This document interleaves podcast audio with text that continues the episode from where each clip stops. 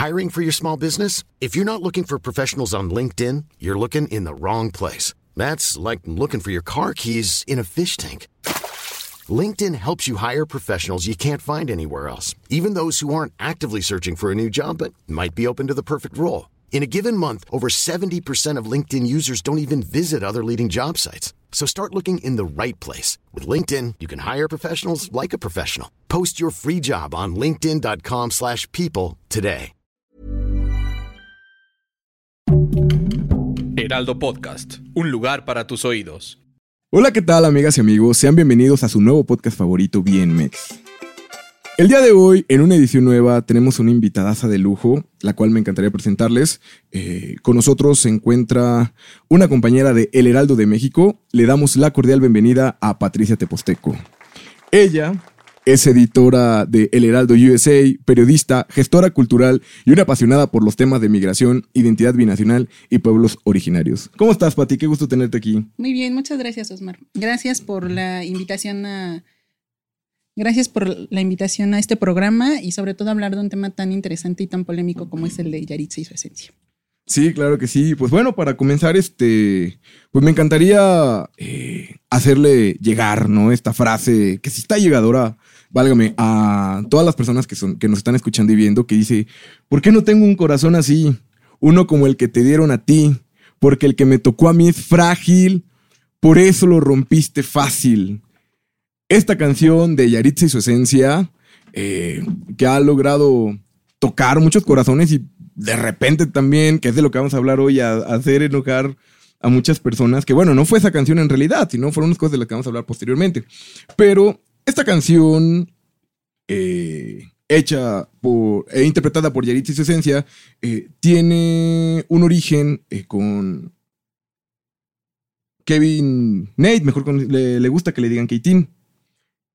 Kevin Cruz, perdón. Con Kevin Cruz le gusta que le digan Kitín. Luis Ángel O'Neill Laureano y el ya emblemático Edgar Barrera. Bueno, la historia de esta canción es curiosa porque originalmente no, no le iban a cantar con Frontera. Eh, sin embargo, pues ahorita con esta, esta onda, esta visión empresarial o, musical, ¿por qué no? De Edgar Barrera, de expandir ¿no? Nuestra, nuestras hermandades latinas, ¿no? Y sobre todo ellos que, que actualmente pues viven una situación difícil estando en la frontera, eh, decide hacer este dueto, ¿no? Con, con Yaritza y su esencia, que de hecho él ya tenía la, la visión de, de poder compartir eh, una canción con, con, ellos, nada más que no se había dado la oportunidad por unas cuestiones ahí de diferencias, de diferencias este, en los tonos de voz y todo ese rollo. Pero llega esta canción frágil y bueno, llega a inundar las redes. Eh, pero antes, Yaritza y su esencia, eh, bueno, Yaritza y sus hermanos, ella y su hermano Jairo son de Washington y su hermano Armando, mejor conocido como Mando, es de Michoacán. Para esto, Yaritza empieza a escribir este, a los 13 años y a los 14 empieza a aprender, a, aprender a tocar la guitarra. Y a los 15, pues lanza su, su primer sencillo, Soy el único. Y aquí comienza pues ya la historia curiosa con, con Yaritza y su esencia, porque se logra colocar en el primer lugar del Hot 100 de, de Latin Billboard, ¿no? Y de entrada, pues ella llega a un, a, un, buen lugar porque llega como la, la persona más joven, ¿no? De, de, de los artistas latinos a, a, este Hot 100. Este, sin embargo, eh, logran trascender y esta, y esta canción tiene un, se catapulta sin precedentes en las redes sociales con Grupo Frontera. Y todo bien. Eh, ¿Y cómo aparece en el radar político? Se preguntarán muchos de ustedes, amigas y amigos.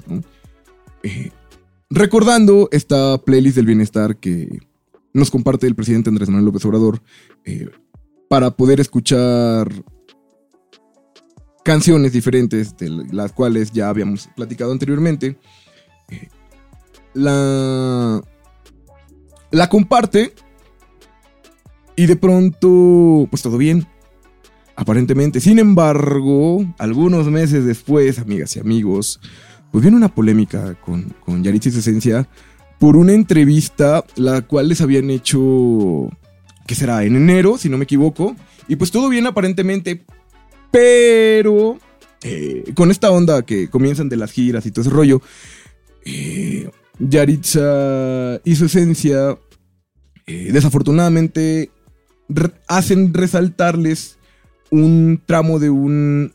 De quizás para muchos unas declaraciones un poquito desatinadas, ¿no? Que tristemente, pues les abre una puerta mediática que tiene mucha cultura, que viene am- amarrado, ¿no? De la cultura de la cancelación, pero bueno, no, no voy a adueñarme de este tema. Yo, por supuesto, me encantaría, Patti, que nos compartieras un poquito sobre este asunto de, de cómo, cómo ellos llegan a las redes, y, pero desafortunadamente cómo trasciende más la- lo, lo que dijeron en esa entrevista, ¿no? Sobre la comida y la cultura de la gastronomía aquí en nuestro país. En este, en esta- en este caso, en la ciudad. Claro, claro.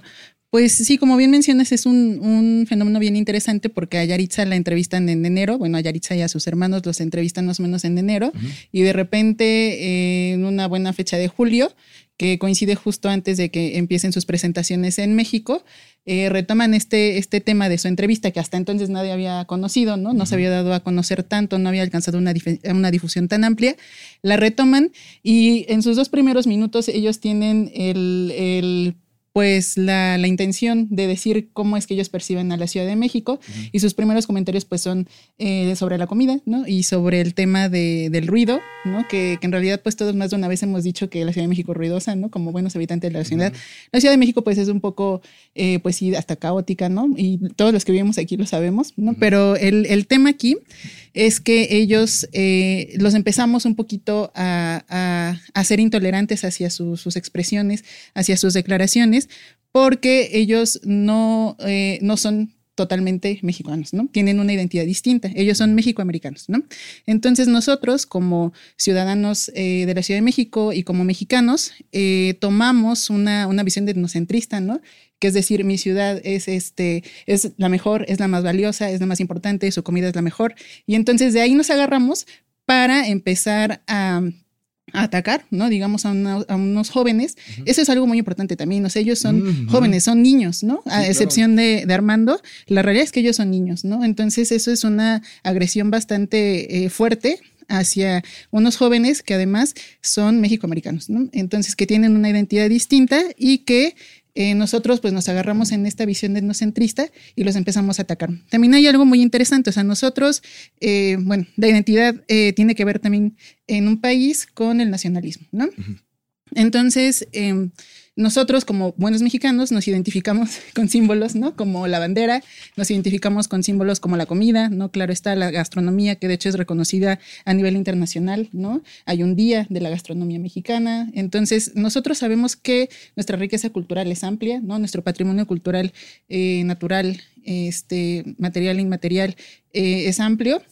Pero bueno, hay que partir del hecho de que ellos eh, tienen una identidad distinta, como ya habíamos comentado. Ellos son personas que eh, pues tienen orígenes mexicanos, es decir, sus papás son de un pueblo de Michoacán, pero ellos ya nacieron en Estados Unidos. Entonces, forzosamente la construcción o la forma en la que ellos construyen su identidad es muy distinta, ¿no? Eh, entonces, eso es importante, ¿no? Decir, eh, nosotros como mexicanos y habitantes de la Ciudad de México y, y a nivel general, eh, basados en esta parte, los empezamos a atacar a un grupo de jóvenes, de niños, que pues honestamente expresan lo que es para ellos la primera impresión de la Ciudad de México, ¿no? Ujú, sí, claro. Porque hay que tomar en cuenta que al final de esta entrevista, y eso no se dice, ¿no? Ellos mismos comentan que es la primera vez que visitan la Ciudad de México, ¿no? Y de hecho, les, ellos ni siquiera han salido de la Ciudad de México. Yo creo que llegaron al estudio, se sentaron y no habían conocido en realidad como la amplitud y la grandeza de lo que es la Ciudad de México. Entonces, eso es algo muy importante también. Eh, también hay que decirlo, hay, hay mensajes de, de apoyo, ¿no? De solidaridad en- dentro de toda esta eh, tumulto de, de mensajes negativos. Hay gente que dice, oigan, hay que ser empáticos, ¿no? Justo lo que te estoy diciendo. Ellos es la primera vez que visitan la ciudad, hay que entenderlos y demás. Entonces también eso hay que valorarlo porque pues no es un mensaje generalizado. Hay gente que tiene una visión distinta, más crítica y que eso también es importante. Pero bueno, este fenómeno que se desató alrededor de, alrededor de Yaritza y su esencia tiene que ver con algo que se llama cultura de la cancelación, ¿no? Ujú. que es a partir de un comentario que hace una persona, puede ser una persona o un grupo, nosotros, eh, bueno, la población en general empieza a, a retirar el apoyo, ¿no? En este caso a los artistas. Y es algo que se dio, pues es lo que ha estado pasando hasta la fecha en, la en México en general. Y eh, bueno, quiero comentarte que este tema de la cultura de la cancelación tiene algunas características muy importantes que todas creo las podemos ver en este caso de Yaritza y su esencia, ¿no? Tenemos, por ejemplo, que es un movimiento masivo, ¿no? O sea, de hecho, dejamos de ver en qué momento empezó toda esta, esta dinámica de, de atacarlos, ¿no? porque se volvió algo tan masivo que todos reproducimos sin criticar, ¿no? Sin cuestionarlo, más que criticarlo. Entonces, esa es una característica, que, que, es algo masivo. También que es descontextualizado. Es decir, se toma esta entrevista, que fue hace meses, ¿no? Y de repente se toman dos minutitos y es lo que se, lo que se reproduce, ¿no? Y no se toma en cuenta todo el contexto en el que estaba esa entrevista, ¿no? Que era además, te digo, una de sus primeras entrevistas en México, o sea, hay que ser un poquito empáticos. También eh, hay que tomar en cuenta que, este pues los jóvenes no conocían la ciudad, ¿no? O sea, toda esta parte de descontextualización es esa parte. También eh, es atemporal, ¿no? Que es justo lo que vemos acá. O sea, eso es algo que ellos hicieron hace, bueno, a principios de año, ¿no? Y de repente, seis meses después, cuando su carrera iba a empezar a impulsarse en México, eh, se retoma y pum, ¿no? Se, se, tira todo ese esfuerzo que han hecho ellos también como artistas, ¿no? Que tienen como esa parte de la valía artística, ¿no? Todo el esfuerzo que implica componer. O sea, todo el esfuerzo que implica que una niña de 14 años en Estados Unidos empiece a componer música, ¿no? Salga de su país, se proyecte a nivel internacional, eso no lo vemos también, ¿no? O sea, de repente hemos dejado de ver toda esa importancia que tiene y la valía que tiene el grupo musical para centrarnos en tres comentarios que pues más de uno de nosotros los hemos hecho en algún momento, ¿no? Eh, ese es otro tema muy importante. Uh -huh. eh, también tiene que ver con nosotros creernos en una posición de superioridad moral, ¿no? Uh -huh. Es decir, este, ay, pues cómo se atreven, ¿no? ¿Y cómo se atreven ellos a expresarse así de la, de la Ciudad de México? Y es lo mismo, ¿no? O sea, este, nosotros lo hemos hecho en más de una ocasión, ¿no? La diferencia es que nosotros somos de aquí y ellos son, pues, americanos, ¿no? -huh. Por eso, eso ya lo hablaremos más adelante. Y algo muy importante y que creo que es lo más relevante de todo este tema de la cultura de cancelación es el hecho de que eh, al final de cuentas se limita el desarrollo y el crecimiento de las personas y en este caso pues del grupo musical, ¿no? Porque a partir de eso, eh, lo sabemos, el, el grupo pues tuvo que cancelar algunas presentaciones en México, no todas, ¿no? Pero lo más interesante y lo más importante es la, el momento en el que el discurso supera el tema del discurso y se traslada a la realidad, ¿no? Porque eh, si bien no ha llegado al tema de la violencia, ¿no? La realidad es que sí en los conciertos, tú me, tú me lo comentabas, ¿no? Que tuviste la oportunidad de estar en el Zócalo, que la gente sí los abucheaba, ¿no? Entonces es algo que se ha dado en, todos los conciertos, en algunos yo no, he tenido oportunidad de verla, pero creo que es algo que se, que se ha visto, ¿no? Sí, claro, y es muy, es, es, muy interesante este asunto porque justamente tocando el tema de, de, de, del presidente con, con, esta agrupación, el posterior a estas ya polémicas declaraciones, este, que, bueno, que, que, las redes sociales ¿no? la, la hicieron polémica, eh, él lo dice, ¿no? Ya, ya salieron a las redes a pedir disculpas, pues ya perdónenlos, ¿no? O sea, sí, son, son niños, este eh, y van despegando, obviamente a lo mejor todavía no tienen todo un equipo, este, a lo mejor de imagen pública, que oye, pues cuida esto y esto y esto y esto, ¿no? Y fíjate, a mí me recuerda mucho a una escena de la película de Selena Quintanilla, en donde van platicando el papá con, con ellos, eh, porque ya prontamente iban a tener una visita a México y Selena decía que no se sentía. Hiring for your small business? If you're not looking for professionals on LinkedIn, you're looking in the wrong place. That's like looking for your car keys in a fish tank. LinkedIn helps you hire professionals you can't find anywhere else, even those who aren't actively searching for a new job but might be open to the perfect role. In a given month, over 70% of LinkedIn users don't even visit other leading job sites. So start looking in the right place. With LinkedIn, you can hire professionals like a professional. Post your free job on linkedin.com slash people today. Preparada todavía o algo así era la referencia. Y pues sí a, al señor Abraham Quintanilla le, le, llama la atención esto y dice, pues es que sí te entiendo, o sea, porque mmm, pareciera que no somos de aquí ni de allá, ¿no? Que es a lo mejor lo que puede pasar con Yaritza y, y su esencia, ¿no? Con Yaritza y sus hermanos. ¿Por qué? Porque en esa película mencionan de que pues, con los mexicanos tenemos que ser los más mexicanos posibles y con los americanos tenemos que ser los más americanos posibles, ¿no? Entonces, es lo que pasa, eh, yo creo, eh, no de que ellos carezcan de, de, identidad, de cultura, pero a lo mejor en este momento puede ser que ellos estén viviendo una etapa de, pues, para dónde nos hacemos, ¿no? Porque probablemente, y estoy seguro que, que, que, así ha de ser, bueno, esperemos que no, pero lo más probable es que sí, ellos pues tras tener raíces mexicanas en un lugar como Washington, probablemente también sufran de alguna especie de discriminación y racismo. Y lo malo es que vienen a México donde deberíamos de apapacharlos o, o, sí bien de, de no recibirlo de la forma en la que lo hicimos, eh, bueno, de la forma en la que lo hicieron los medios más bien, o quienes hicieron mediático este asunto, eh, pues bueno, vienen y sufren también de lo que, de, de, lo que ya conocemos. Entonces, pues lo que pasa aquí es, pues para dónde se hacen, ¿no? Porque sí, sí viven pues una, una etapa muy difícil, pues como, artistas que ojalá, este, logren salir de ella, este, pero bueno, volviendo, volviendo al tema del presidente, este, él los anuncia, y saben que pues ya perdónenlo, o son, son niños, este, y los anuncia eh, en el Zócalo Capitalino para los festejos del 15 de septiembre, Y llega el 15 de septiembre en el Zócalo Capitalino.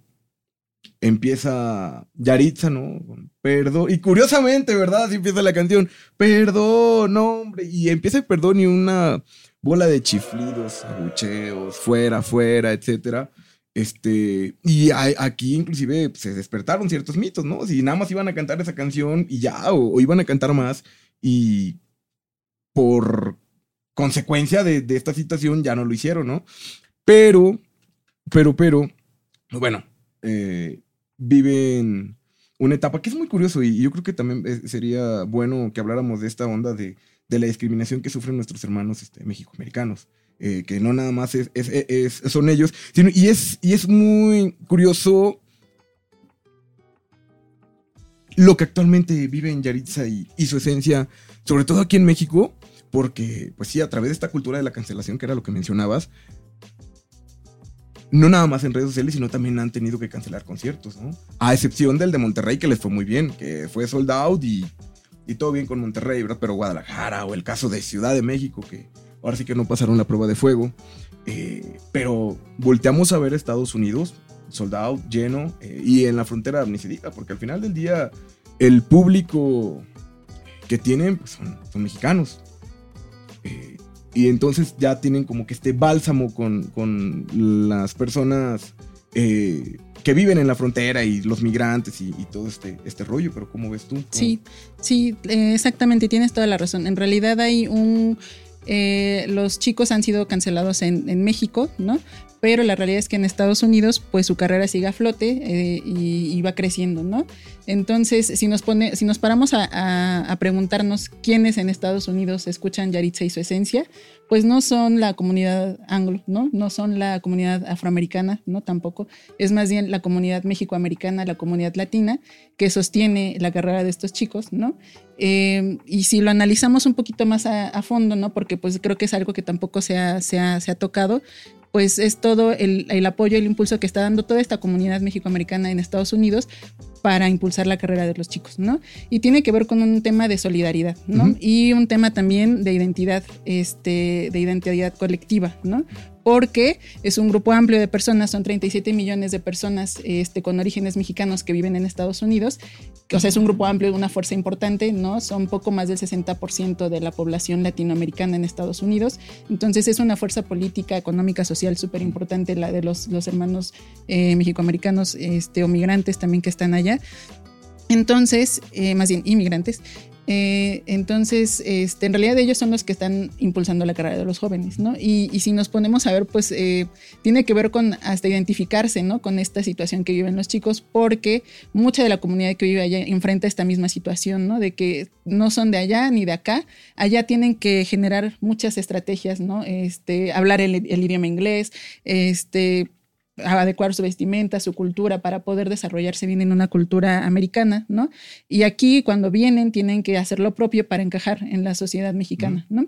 Eh, de hecho, pues seguramente se ha escuchado la palabra pocho, ¿no? Que se usa mucho para, eh, es una palabra que se utiliza de manera despectiva hacia la comunidad que vive allá y viene a México y viene hablando el, a lo mejor el, el spanglish, ¿no? Este, pero pues en realidad ellos eh, pertenecen a una cultura distinta, ¿no? Que muchos hablan como de una tercera cultura que no es mexicana ni americana, sino como la mexicoamericana, que tienen eh, no solo ellos, sino toda la, gente que tiene la posibilidad de tener una doble nacionalidad, por ejemplo, ¿no?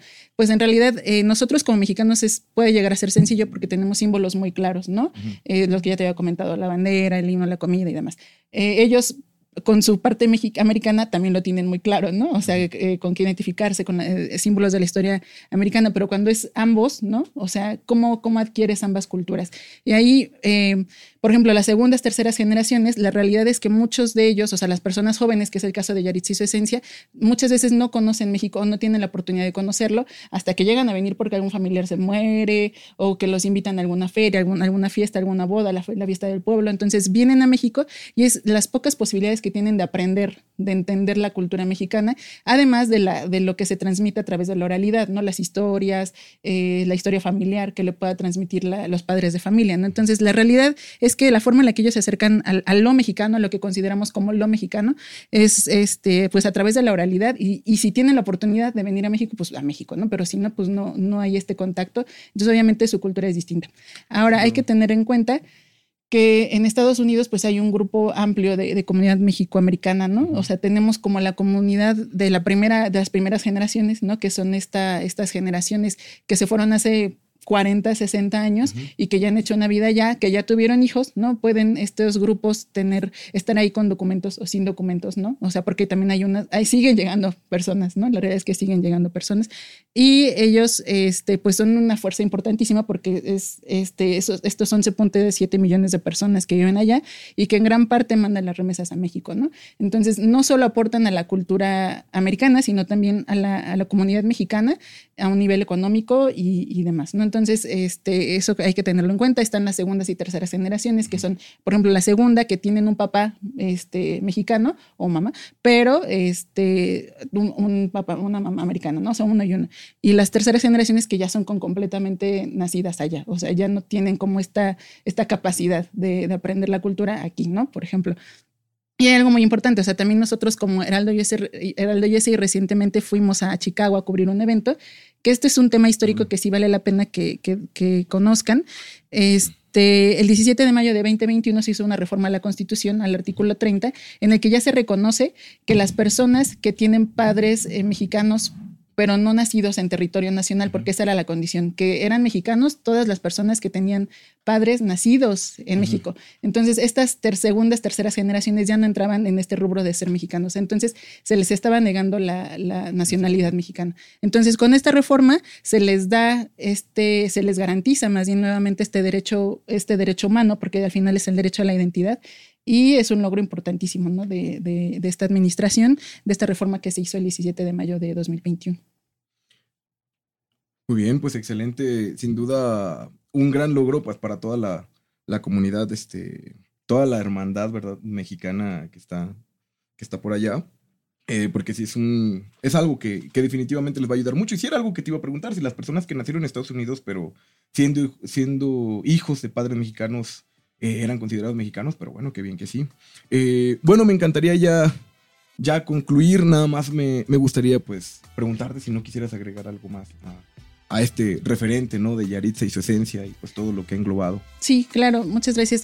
Pues nada más este, dejar como la reflexión que también toda esta polémica que, se ha generado alrededor de Yaritza y su esencia, perdón, es también un discurso de odio, ¿no? Entonces, ¿qué significa un discurso de odio? Pues que son expresiones que nosotros este, hacemos hacia una persona por comentarios con los que no estamos de acuerdo, ¿no? Pero este, basados en este, este tema es bastante fuerte, ¿no? Porque puede ser basado en su nivel socioeconómico, en su nivel sociocultural, en este caso por su origen, ¿no? Por su origen étnico, porque ellos pues finalmente o, nacional porque pertenecen a una, a una, cultura distinta, ¿no? Entonces es retomarlo y pues muchas veces basado en los estereotipos, ¿no? En los prejuicios, en lo que, en lo que pensamos nosotros que tiene que ser un mexicano, ¿no? Sin comprender que ellos son distintos a nosotros, ¿no? Porque no son completamente mexicanos, sino que tienen una identidad distinta y tiene que ver con un, de fondo, con un tema de miedo a la diferencia, ¿no? O sea, le tenemos miedo y solemos criticarlo a lo que tenemos miedo, ¿no? Solemos este, enfrentar este, de manera negativa lo que no conocemos ese es un tema muy importante. Y este eh, compartirte que es importante que nosotros como, como ciudadanía, como personas, como, como radioescuchas, eh, tomemos ciertas actitudes ante este tipo de discursos. El primero y lo más importante es no reproducirlos, ¿no?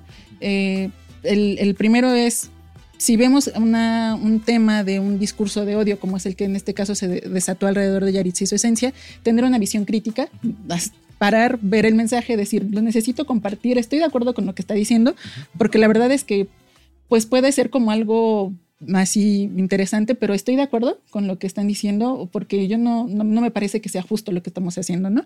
Este, alrededor de ellos, entonces paramos, hay que tener una visión crítica, un criterio propio, ¿no? O sea, no dejarnos como llevar por toda esta ola de mensajes, como esta ola de, pues ahora sí que por la inercia, ¿no? Hay que tener una visión crítica hay que abrir espacios como este de debate, de diálogo, de reflexión, que ayuden a generar visiones distintas de las problemáticas, ¿no? Y tiene que ver con generar narrativas distintas, o sea, ver desde diferentes puntos la situación para poder, eh, pues, ampliar los panoramas, ¿no? Eh, analizar dialogar, debatir sobre lo que está pasando y no dejarnos llevar también nada más así.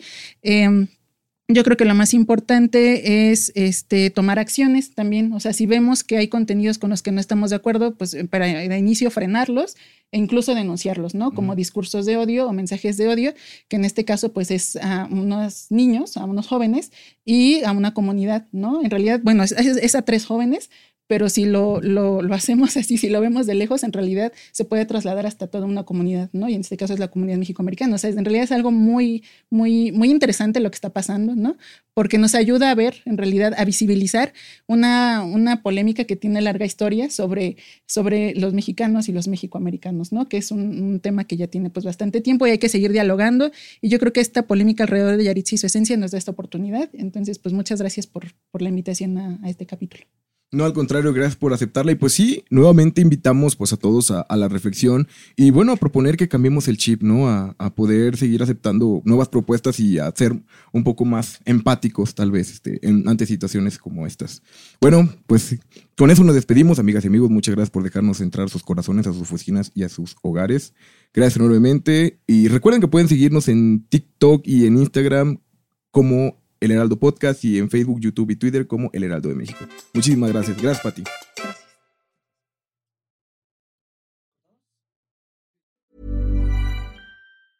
Planning for your next trip? Elevate your travel style with Quince. Quince has all the jet setting essentials you'll want for your next getaway, like European linen, premium luggage options, buttery soft Italian leather bags, and so much more. And is all priced at 50 to 80% less than similar brands. Plus, Quince only works with factories that use safe and ethical manufacturing practices. Pack your bags with high-quality essentials you'll be wearing for vacations to come with Quince. Go to quince.com/pack for free shipping and 365-day returns.